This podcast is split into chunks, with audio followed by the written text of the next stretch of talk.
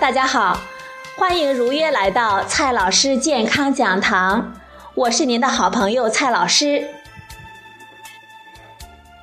今天呢，蔡老师和大家聊的话题是常温乳酸菌饮料。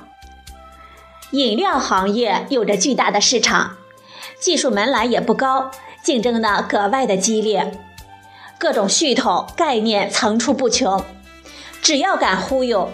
就有我们这些勇于被忽悠的，在形形色色的产品中，有个常温乳酸菌饮料，堪称是把这种忽悠进行到了节操全无的地步。首先需要指出的是，乳酸菌的保健功能也只是了胜于无，在科学界。有很多研究在探讨益生菌对于健康的作用，也确实得到了一些有效的结论。但是，乳酸菌跟益生菌是两回事儿。益生菌是指吃了之后对于健康有明确好处的细菌，而乳酸菌是否符合这一定义，科学证据上呢还不十分的充分。在营销中。商家们基本上只能拿保加利亚长寿村的传说来作为证据，而这一些呢，在科学上并没有说服力。基于现在的科学证据，只能说是乳酸菌对我们人体没有危害，摄入足够量的时候，有一些呢能够到达大肠，并起到一些积极的作用，但是它们不能在那里生长。所以，一旦停止摄入，也就没有了。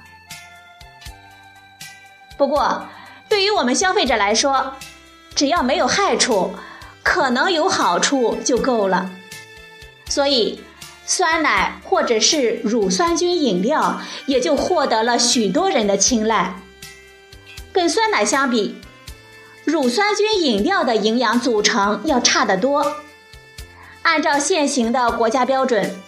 其蛋白质的含量只要不低于百分之零点七就算合格，而作为饮料，可以加入大量的其他的一些调味的成分，最主要的自然是糖。